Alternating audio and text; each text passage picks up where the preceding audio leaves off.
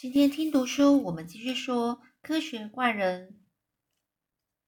上次我们最后说到，这弗兰肯斯坦啊，他呢为了将那惊悚叫人无法呼吸的是呃一个一个呃遗骸呢，就是残骸，就是那些那个女女怪物的那那个身体啊，他想想要把它呢，就是放到男子，然后他呢就乘着小船呢。出去，然后想要把这这个装在篮子里面这个这残骸呢，给它直接丢到海里面去。那刚好呢，他丢完之后呢，他突然觉得说，这东北风的的的的气候啊，吹得他让他吹得他让他觉得整个精神都恢复了。于是呢。他就想要在海上多停留一下。那不久之后休息躺着，然后他躺在甲板上，然后不久之后他就睡着了。当他醒来的时候，太阳已经在高挂在天上了。这强劲的风啊，好像是将船啊吹离了海岸。我突然之间呢，感到非常慌慌张啊！这个弗兰肯斯坦就突然很很紧张，因为他身上完全没有。罗盘，罗盘就是指南针或指北针。对环境呢，我又不甚了解，就是不了解啦。我仰望着天空，俯瞰着大海，就在看着大海那边。难道这将成为我的坟墓吗？就这样过了好几个小时，太阳朝着地平线落下，就是太阳又下山了。看着它是在往海的那方方向一个地平线，然后下山了。整个风势变得非常平静柔和，海面上也不再有一阵又一阵的碎浪。碎浪就是一些小小小波浪，但长时间在海上飘荡，让我感觉到很晕眩，几乎无法掌掌舵。就在这时候，看到南南方啊有一个高地的轮廓。哦，他看到了是陆地。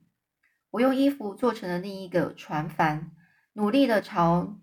这个陆地前进，我看到海岸附近有几艘船，我小心谨慎地沿着这蜿蜒的岸边航行。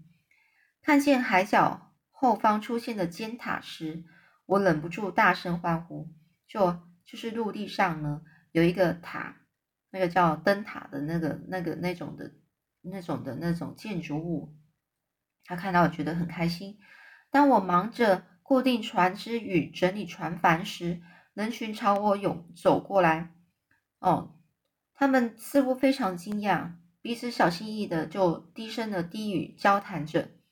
我察觉他们说的是英语，英，所以呢，我就用英语询问着：“请问这里是哪里呢？这个城镇叫什么名字呢？”一个男人呢是以粗哑的声音回答说：“你很快就会知道了。这里显然不是个适合你的地方。”我们，我保证没有人愿意想要留你一晚。其他人也显得显出那种不高兴、生气的样子，这让我感到非常仓皇失措，就觉得很奇怪，然后又不知道该怎么办。于是，这个我就问说：“你为何要如此那么没有礼貌呢？英国人应该是不会对陌生人如此冷淡呢。”那人就说：“英国人，我是不知道，我是对坏人冷漠，是爱尔兰人的习惯。”这时，我注意到聚集的人潮正迅速的增加。我询问何处有旅馆，但是都没有人要理我。我开始移动，他们一群人围着我一起移移动。人群中的低语声开始变得嘈杂。这时候，有人拍拍我肩膀说。先生，你必须跟着我到科恩先科恩先生那里去，去为你自己辩白。我就觉得很奇怪，科恩先生是谁呀？我为什么要去为自己辩白呢？这不是一个自由的国家吗？那那人就说：“当然了，先生，对于诚实友善的人是自由的国家。科恩科恩先生是一名治安官，昨天晚上有一位绅士遭人杀害。”你必须去解释对方是如何死的。这一连串的对话让我非常的震惊，就是非常惊讶。那我是清白的啊！我沉默的跟着那一个人来到了城里一间豪华的房子里。这治安官呢，是一位仁慈的老人，整个举止呢、动作呢是非常温和。他表情严肃的看着我，然后转身询问带路的人有谁是目击证人。目击证人就是，呃，亲眼看到我看到他别那一个犯人的人。大约有六个人往前站站了出来，其中一个父亲说，他昨天晚上与儿子出海捕鱼。大约十点钟的时候，就晚上十点钟的时候，有一个非常强劲的北风刮起，所以他们呢就向港口那边请求靠岸，但是他们没有在码头靠岸，而是依照惯例停泊停在码头以南的一个约莫两英里处的一个小港口那边去靠岸。他们呢卸下部分的渔具后，沿着沙滩前进。这时，那那位父亲因为脚踢到了什么而跌倒在地，儿子呢就前来搀搀扶他，哦，去扶他。而在提灯的照明下，这父子俩发现呢，他们踢到了一个东西，就是一个人呐。而那个人很明显已经死了，原先以为他是溺水死的，但是他的衣服是干的，体温也不像是泡过海水般那么冰冷。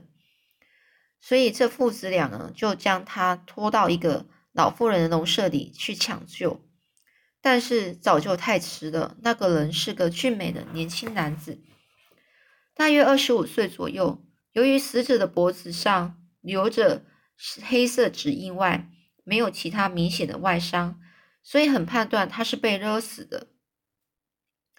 听到指印的时候，我想起了威廉被杀害的方法的手法。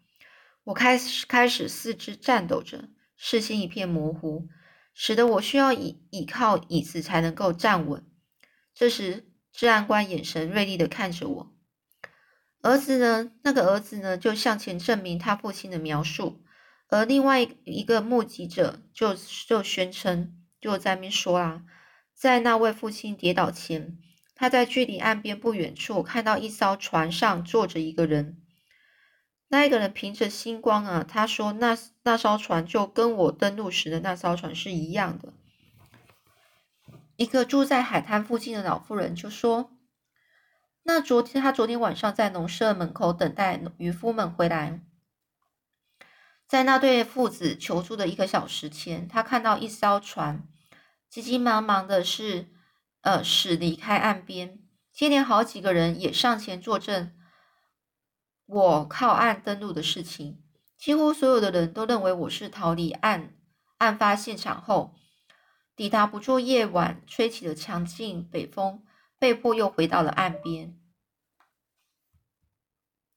科恩先生听完证词后，将我停到带到了停尸间，他想观察我看到尸尸体的反应，于是我走到棺材旁，我该如何表达那瞬间的站立的？与恐惧呢？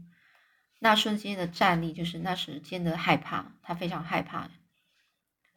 我的双唇呢颤抖着，无法抑制。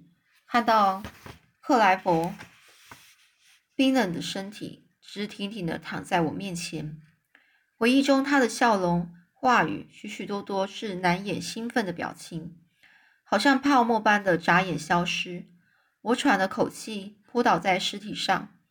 激动的大声喊着：“是我是我害死了你，克莱佛，我的朋友，我的恩人，我已经害死两个人了。”哦，不在那之后呢，我就病倒了，与死神搏斗了约莫两个月。我听说自己在重病时疯狂的胡言乱语，说自己是杀害威廉与克莱佛的凶手。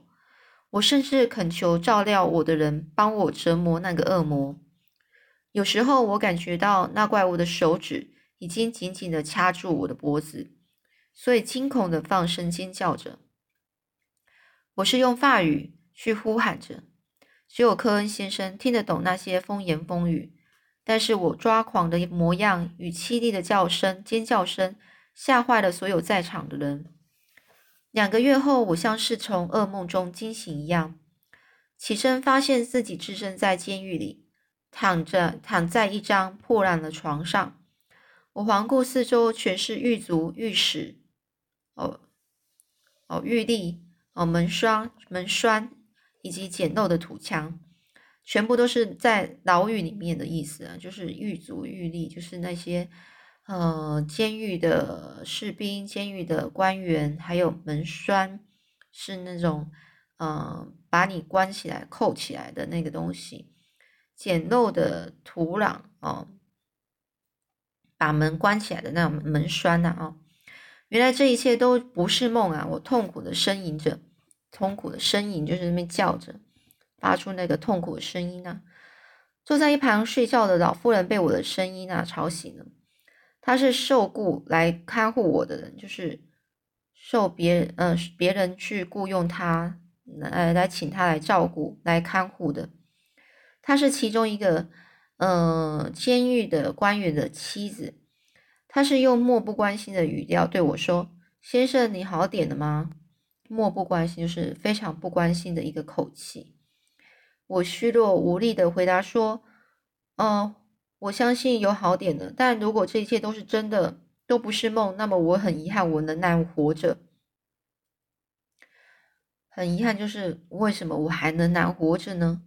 哦，那这老老老妇人呢？他就说，关于这一点啊，你说的也许对，但那不关我的事情，我只是被吩咐来照顾你的，就凭着良心尽自己的本分。如果每个人都这样就好了。而我呢，听完话之后，无奈的转过身去。如此无情的话，对我的康复毫无帮助。我感到非常软弱，软弱无力。眼前呢，漂浮的影像变得更加清楚了。四周呢，就笼罩着，都是一片黑暗，没有人以温柔的声音来抚慰我，哦，安慰他，没有怜悯的手来扶持我。医生来了，并开了药方，老妇人喂我吃药，但看得出来，两个人都不在乎我之后的命运。有一天，我坐在椅子上，双眼是半开着，整个脸颊苍白的毫无生气，完全是没有力气啊。这时，牢房的门开了，科恩先生走了进来。他拉了张椅子坐在我旁边，用法语对我说：“我知道这个地方不适合养病，有什么需要我可以帮你安排，让你舒服点。”我就跟他说：“感谢你，但是在这世界上已经没有东西能让我感到舒服、舒适了。”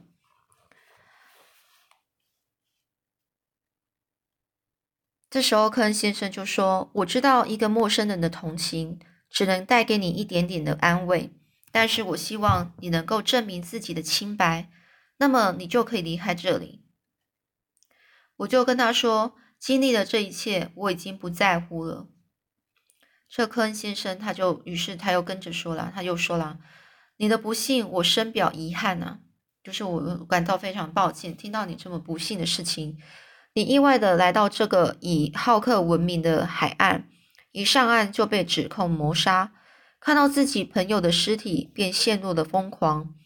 你被残忍的杀，他被残忍的杀害，凶手将他弃置在你经过的岸边，可能是试图要嫁祸于你。嫁祸于你的意思就是，可能试着想要去把这个罪呢加在你身上，是你要你说是你做的。我对于科恩先生的一番谈推论感到非常惊讶。他继续说着：“你生病之后，身上的所有文件都立刻被交到我的手上。我希望能联系你的家人，所以从中找到了数封信件，其中一封是你父亲的来信。于是我写了一封信到日内瓦。寄出信件之后，过了将近两个月了，也就是你生病的这段期间。”于是我紧张的颤抖着，问着：“告诉我，是不是传来噩耗了？我现在该为谁被杀害来感到非常悲痛哀痛呢？”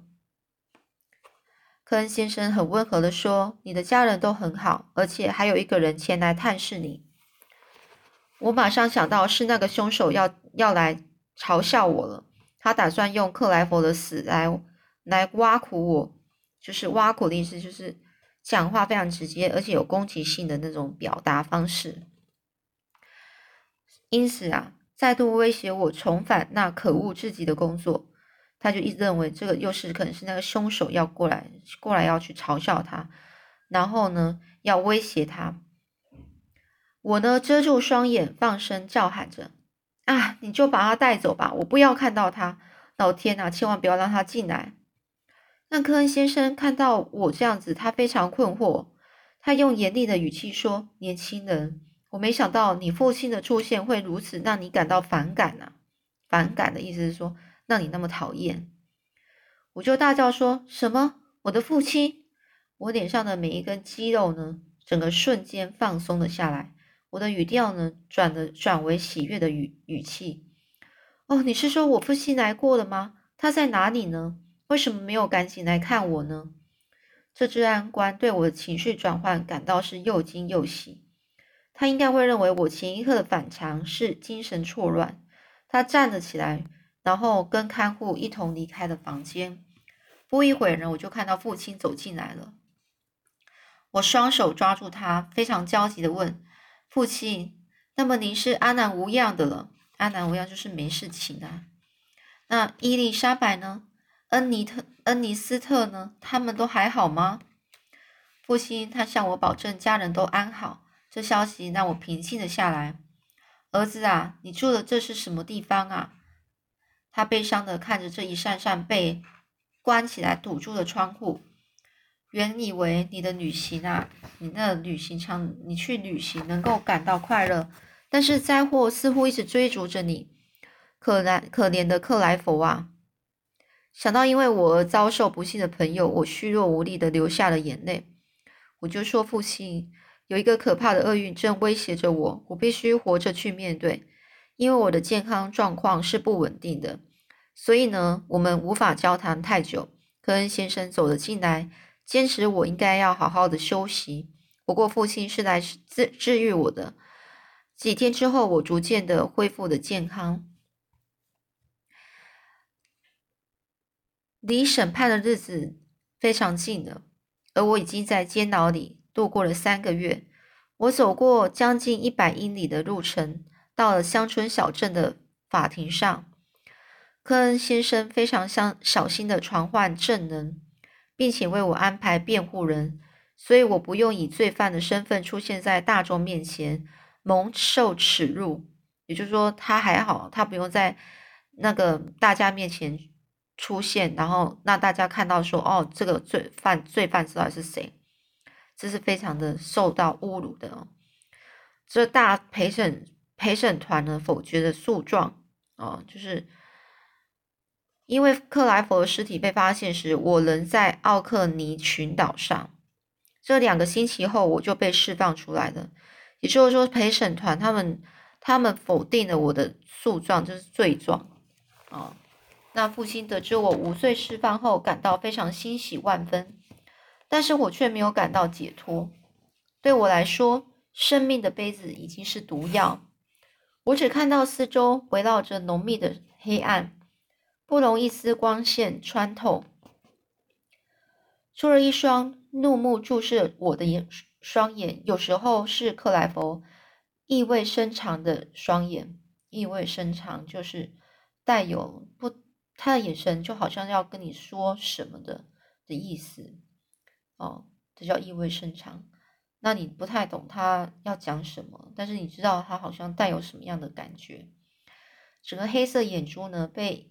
又黑又长的睫毛所盖住，有时候是那怪物呢浑浊不堪的双眼，整个就是他的眼睛是，他有时候看到的是那怪物的眼睛啊，就像英格尔施塔特第一次看到的那样。父亲试着呼唤我看向他，他谈到回去瑞士内日内瓦的日子，还有伊丽莎白与恩尼斯特。我必须毫不耽搁，就不能再再延迟了。我必须要尽快的回到日内瓦，回到家乡，保护我深爱的人，并且埋伏等待那个凶手现身。如果我能够找到他隐藏的地方，或是让他自己呢出来，再出现在我眼前，我会毫不迟疑地结束他的生命。父亲担心我的体力，希望我延后启程的时间。但尽管我已经骨瘦如柴，哦，枯槁的身躯被日夜所折磨，枯槁，整个是身体啊非常瘦弱了。然后眼神非常憔悴。我仍然希望马马上离开爱尔兰，然后在我的坚持下，于是我我跟父亲呢搭上了一艘前往哈维德葛瑞斯的船。我们在巴黎先停留了几天，以后便先让我恢复体力。在我们准备离开巴巴黎前往瑞士的前几天，我收到了伊丽莎白的来信。那这来信上写的：“亲爱的维克特，收到一张从巴黎写来的信，让我非常的开心啊！你们的距离已经不再那么遥远了，两个星期内就能见到你们。”我可怜的表哥，你一定受了很多的苦。我能想象你样你的样子，一定比当初离开日内瓦时还不健康。这是个叫人痛苦的冬天呐！我希望看到你安然安好无恙的样子。这段期间我不会打扰你，你已经承受太多了。但是姨丈离开前和我谈的一些事，我必须在见面之前对你说明一下。说明你可能会疑惑、疑惑、非常疑惑的问说：“伊丽莎白有什么好说明的呢？”如果你真的这么想的话，我心中的疑疑惑就便解除了。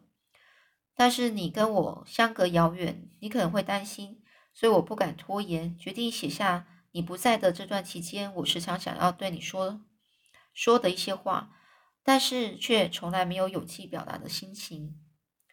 维克特，我们从小的时候，你的父母亲就一直计划着让我们在一起。童年时期，我们是非常好的玩伴，而且我相信现在也是一个非常彼此为呃，也视为彼此为真实的、真心的朋友。但是我们对彼此呢，也都怀有强烈的情感。可是，你可以告诉我，亲爱的维克特，我恳求你给我一个简单的回答：你有其他的爱的人吗？你一直都在旅行，你待在英格尔施塔特好几年。去年秋天回到家，你是那么的不快乐。远离人群，奔向孤独时，我不得不猜想，你可能对我们的关系感到很懊恼、懊悔，但是却因为父母亲的希望而负起对我的照顾。但这是错误的。我必须跟你坦白，维克特，我虽然爱你，但在我梦想的未来里面，你一直是我的朋友跟伴侣。但是我非常希望你的幸福就像我渴望自己的幸福一样，因为除非你是自愿的、自己决定的、自己选择的，不然我们的婚姻会让我们终身不幸的。我衷心希望呢，你能够拥有自由去爱自己所爱的人，别让别让我成为你希望的绊脚石。绊脚石就是一个牵绊啊，因为这个伊丽莎白关系。让这个呃弗兰克斯塔呢，嗯，好像没有权利自由去爱其他的人哦。他认为他伊丽莎白希望呢不要这样子。维克特，请请放心，你的表妹与玩伴呢是忠真心的爱你的，不要伤心，要幸福，我的朋友。希望这封信不会让你陷入苦思，千万别让这封信扰乱了你。如果造成你烦恼的话。那么明天不要回答，后天也不要回答，甚至等你回来时候也不要再回跟我回答这问题。见到你时，看见你对我微笑，我就心满意足了。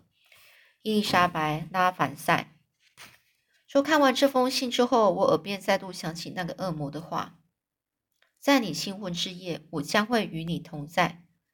他将会用尽所有的诡计方法，就是所有恶劣的方法来摧毁我。”将我从幸福中毁灭，好吧？那么将有一场生死的存亡的对抗。如果他获胜了，那么我将安息。安息就是他就会死掉，他自己哦，弗兰肯斯塔就会死掉。他对我的威胁也将终止。如果我击败他了，我将重获自由，我也将拥有真爱的伊丽莎白。好了，那我们故事就先讲到这里了。那之后。事情又是怎么发展的呢？我们下次再继续说喽。